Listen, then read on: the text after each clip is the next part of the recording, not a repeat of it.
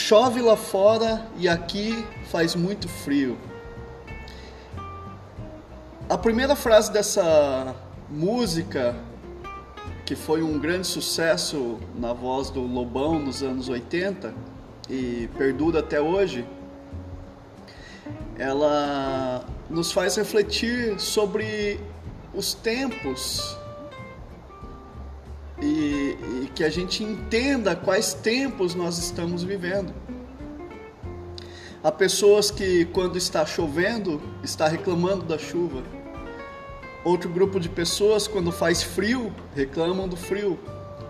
Um outro grupo ainda de pessoas, quando está calor, também está reclamando. A Bíblia vai nos ensinar que tudo nesse mundo tem o seu tempo. Cada coisa tem a sua ocasião, há tempo de nascer, tempo de morrer, tempo de plantar, tempo de arrancar, tempo de matar, tempo de curar, tempo de derrubar e tempo de construir.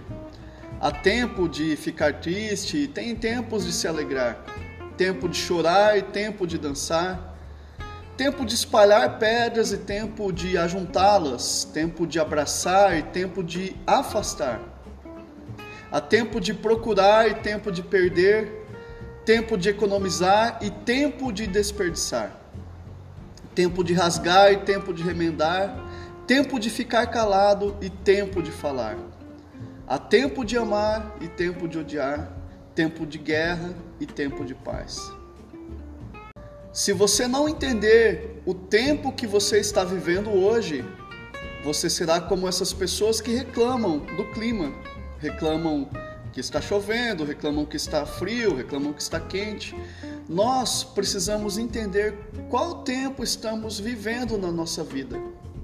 Será que esse é um tempo de ficarmos só? Será que esse é um tempo de estarmos juntos? Reflita sobre a sua vida e pense que tempo você está vivendo.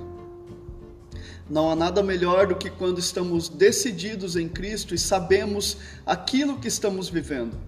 Porque quando entendemos aquilo que estamos vivendo, sabemos que Ele está no controle de todas as coisas, de todas as situações. Mesmo que estejamos passando por invernos ou outonos na nossa vida, que tudo está caindo e depois ainda piora um pouco mais, porque vem o inverno e é um tempo de, de ficarmos trancados, de ficarmos cobertos, de ficarmos sozinhos, né?